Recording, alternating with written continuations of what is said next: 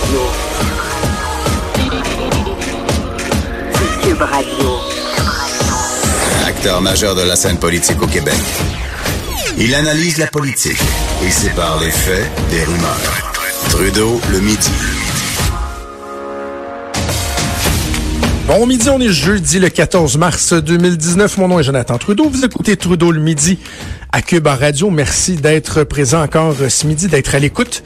Euh, en ouverture de show, assez rapidement, on va euh, revenir sur une nouvelle euh, qui a eu qui a eu l'effet d'une bombe hier. Il me semble on dit ça souvent ces temps-ci, mais vraiment une nouvelle qui a semé un peu la consternation, beaucoup de préoccupations, d'inquiétude, alors qu'on a appris que le maire de Québec, Régis Labombe, était atteint d'un d'un cancer de la prostate.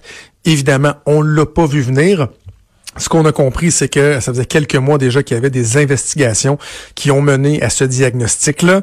Bon, vous le savez, M. Labombe, qui a dit qu'il restait en poste, va euh, se, délester un peu, va déléguer euh, quelques tâches et, euh, bon, éventuellement devrait se retirer là, pour une période euh, indéterminée. Alors évidemment, euh, depuis hier, on pense beaucoup euh, au maire de Québec, au maire Labombe. on lui souhaite bonne chance. On, on, se doute pas, on se doute en fait que son côté combatif va l'aider à faire face à la maladie. Et on entend aussi beaucoup des médecins qui rappellent qu'est-ce que c'est le cancer de la prostate, l'importance de la prévention et tout. Je pense que le message passe bien. Moi, j'avais envie ce midi, en, en début d'émission, de parler avec quelqu'un qui l'a vécu, qui a combattu le cancer de la prostate, qui a vaincu et qui l'a vécu aussi euh, sous l'œil euh, du public, si on veut. Et euh, il a accepté d'en parler avec moi. Je suis bien, bien, bien content. On va aller rejoindre Norman McMillan, ancien ministre délégué au transport du Québec, ancien député de Papineau pour le Parti libéral du Québec, est également ministre responsable de l'Outaouais pendant tellement, tellement d'années. Il est au bout du fil. Et je ferai pas comme si on se connaissait pas. On se vous verra pas. fait assez longtemps qu'on se connaît. Norm McMillan qui est avec nous. Salut, Norm. Bonjour, Jonathan. Ça va bien?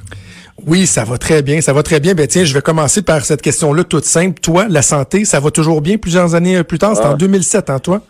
Oui, presque, ben, presque, ben, presque 11 ans déjà euh, que j'ai appris euh, que j'avais le cancer euh, de la part des médecins ici dans ma région. Et aujourd'hui, ben, tout va bien. je fais comme on est supposé une fois par année, on, on prend des tests de sang pour voir comment il y a le PSA et tout va très, très, très bien. Norm, comment ça s'était présenté, toi, euh, à l'époque, les, premiers symptômes, ben, la démarche et tout?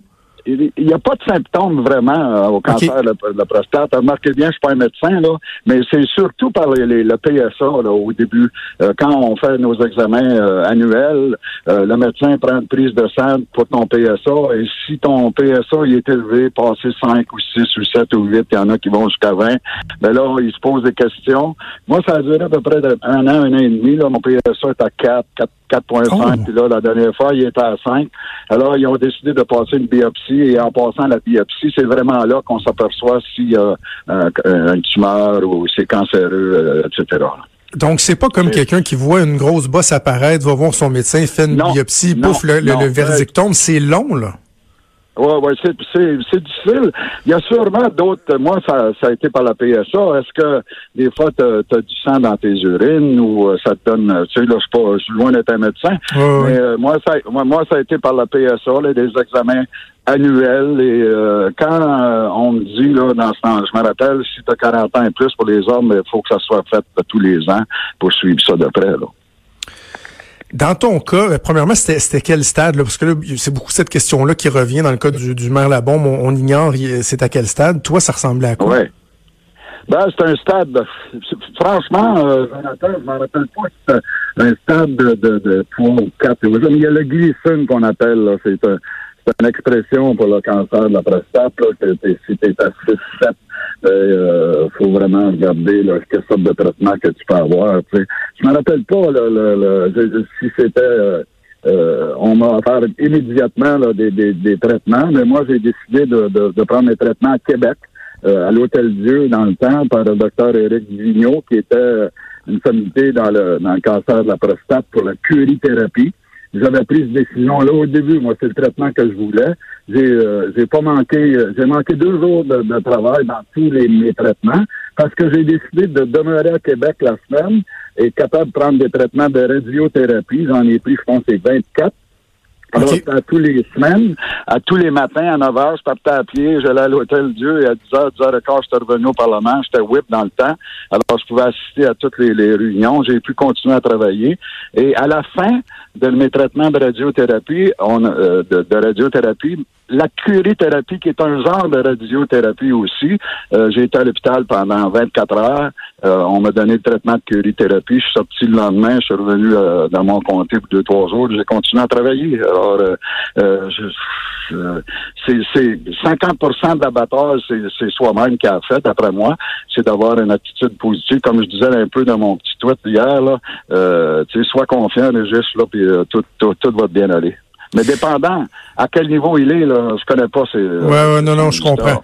Mais, mais Si de ton ex... Régis, dis a le- si tu jamais Jonathan, tu vois Régis, dis qu'il y a le voir Éric Vigneault. tu donnes tes conseils, c'est bon. C'est bon. Donc, donc, donc, mais t'es vraiment, toi, euh, avec l'expérience que tu as vécue, t'es d'avis que l'attitude, la façon dont on fait face, de pas s'apitoyer sur son sort, d'être combatif, euh, ça peut jouer un rôle?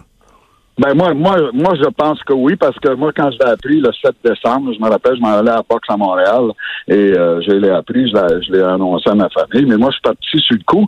Mais le lendemain matin, là, je me dit, hey, t'as le cancer, là, mon arme, là, fais quelque chose. Alors, été prendre une marche chez nous, je demande en campagne. Quand je suis revenu, je m'ai dit tout de suite, puis je peux pas l'expliquer, Jonathan.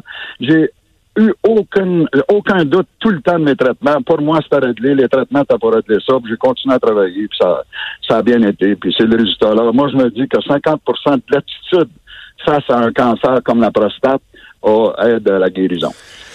Parce que, euh, OK, tu dis que dès, dès le début, tu t'es dit, il y avait pas de doute, je, vais- je vais le, je vais le vaincre et tout ça. Mais quand, quand le, le médecin, je me suis toujours posé cette question-là. Puis franchement, non, dans mon entourage, je, je suis chanceux. J'ai, j'ai pas eu vraiment de gens qui ont été atteints du cancer. Je me dis, quand ce mot-là tombe, quand il sort de la bouche du Ouais. médecin, ça doit quand même être comme un coup de masse en pleine face. Ouais, ouais, mais euh, quand c'est le cas pour la, pour la prostate, c'est que un an avant, le médecin commence à te préparer un peu en disant ben, peut-être qu'on va être obligé de passer une biopsie, peut-être on va prendre d'autres tests de sang. Il y a une préparation que, que j'ai pu peut-être que ça allait aider là-dedans. Mais c'est vraiment pour la famille, c'est encore pire. Je me rappelle mon épouse, euh, euh, mon frère, ma soeur, mes enfants, eux autres, pour eux autres, c'était comme un choc plus que moi, même. Tu sais, J'ai- été obligé de dire, écoutez, là, on va se mettre ensemble, on va travailler fort, puis on va combattre ça. Mais euh, c'est dur. Là. Je peux pas l'expliquer pourquoi j'ai pas eu de- d'un grand choc. Peut-être qu'aujourd'hui, en vieillissant, ça serait différent. Non? On parle de 11 ans passés, mais euh, euh, faut, faut vraiment être confiant, puis être, euh, écouter nos médecins, puis aller de l'avant, puis go Fait for it. la perspective, tu sais, de pas gagner. Euh, ce- ce- et et d'ailleurs, je sais que les gens qui ont souffert la maladie aiment pas ça quand on dit que quelqu'un a perdu son combat contre le cancer ou quoi que ce soit. Mais tu sais, Ouais. je vais le dire combat. très clairement, là, la mort, est-ce qu'on y pense Tu sais, Est-ce qu'on se réveille le Ouais, matin en se disant ouf? ben, ouais, ouais, puis dans le situation, j'avais 60 ans, là, pour moi, là, j'étais dans la fleur de l'âge, j'étais dans ma carrière politique, j'avais même Ouais. pas pensé à ce temps-là quitter cinq ans après. Euh, c'est pas ça qui m'en est quitté, là, mais tu sais, j'ai pas pensé à ça. J'ai dit, hey, moi, là, je veux continuer à être député, je veux continuer euh, à travailler mon comté, travailler avec les gens dans le caucus, etc. Alors ça, ça, ça, ça te motive aussi. Mais euh, la mort, tu j'ai pas vraiment pensé. Franchement, là, euh, Ok. au début, quand tu, tu l'annonces la première fois, tu dis oh, oh, euh, mais après ça, là, on dirait que, tu vas chercher quelque chose en toi. Là. Il y a, quelqu'un qui t'aide en quelque part. Norm, juste, euh, s'il te plaît, fais attention à la façon dont tu, euh, tu places le téléphone. Je pense que c'est des fois, ça étouffe un peu le micro, puis on, on- on le perd un petit peu. Oh, Euh, excuse, OK. Ah, là, je t'entends bien. Parfait. 10 sur 10. Euh, comment c'est de vivre ça sous l'œil du public? Est-ce que c'est un avantage, un désavantage, un inconvénient? Est-ce que ça donne une tape dans le dos? Parce que toi, à l'époque, ça a été, euh, ça a été médiatisé. Les gens le savaient. Tout le monde te connaît dans ton comté, dans ta région. Il y a le caucus, les journalistes. Comment, comment on- ça, ça se vit sous l'œil du public?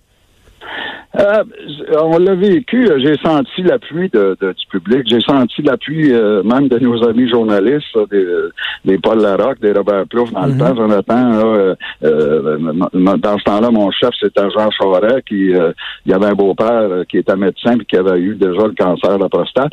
Tu, tu, euh, tu sens l'appui. Là. Tu sais, les gens sont tellement, dans ce temps-là, ils t'encouragent à continuer, mais ils ont vu, après qu'ils voient là, que moi j'ai continué à travailler, je manquais à rien, les gens ont commencé à me, tu sais, ils ont dit, ben, écoute, il, bat, il est correct, là, il est pas à terre, il est pas euh, euh, complexé, si tu veux, ou il est pas saint down, excuse l'expression. Mhm. Euh, les gens, les, les gens t'encouragent, puis euh, tu sais, ils donnent les tapes sur l'épaule, continue mon nom, puis euh, non, ça n'a pas, euh, ça- le, le- que le public ça l'aide que le public soit au courant de ça parce que on est euh, quand tu es, au public, tu peux, comme aujourd'hui, encore en profiter puis con- pas conseiller, mais dire que ce qu'on a passé à travers, ça peut Si ça peut aider quelqu'un aujourd'hui, tant mieux.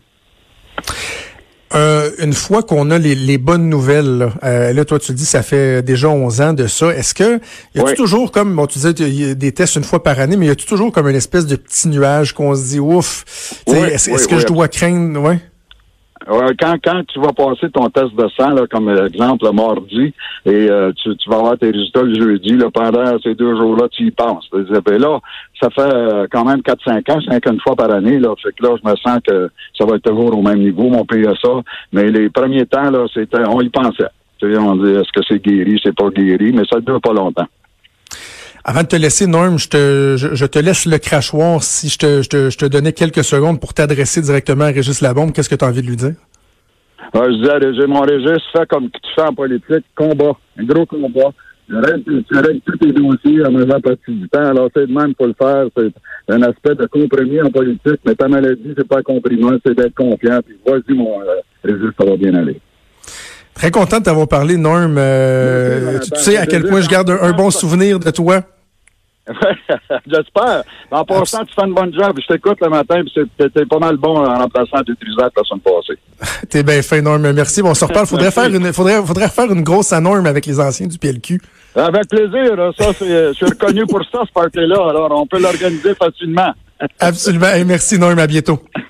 Bye, Jonathan. Salut Norman McMillan, donc euh, ancien ministre délégué au transport, député de Papineau, euh, un politicien coloré qui a pas euh, la langue de bois.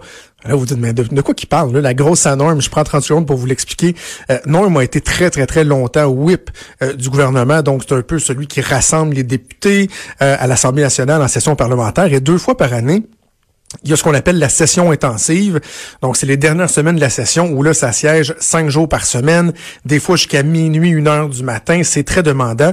Et euh, il y a toujours un, appelons ça dans le fond un 5 à 7 qui est organisé à la fin euh, des deux sessions où euh, autant le personnel politique que les élus se rassemblent pour prendre un verre et célébrer la, la fin de la session. Et comme c'est toujours le bureau de Norm Macmillan qui organisait ça, Norm aimait ça prendre une grosse bière, euh, assez rapidement, c'est devenu la grosse à Norm, évidemment en parlant de, de, de, de, la bière, et c'était un événement euh, incontournable euh, à l'époque où j'étais en politique. Alors, très content d'avoir entendu Norm Macmillan nous parler de son expérience avec tout son franc-parler, euh, mais aussi il y avait cet aspect-là là, de le vivre sous l'œil du public. Euh, J'étais curieux d'entendre ce qu'il avait à dire là-dessus. Alors, encore une fois, on souhaite tout le courage euh, à Régis Labombe, mais on a hâte de le retrouver en pleine santé. On fait une pause et on revient.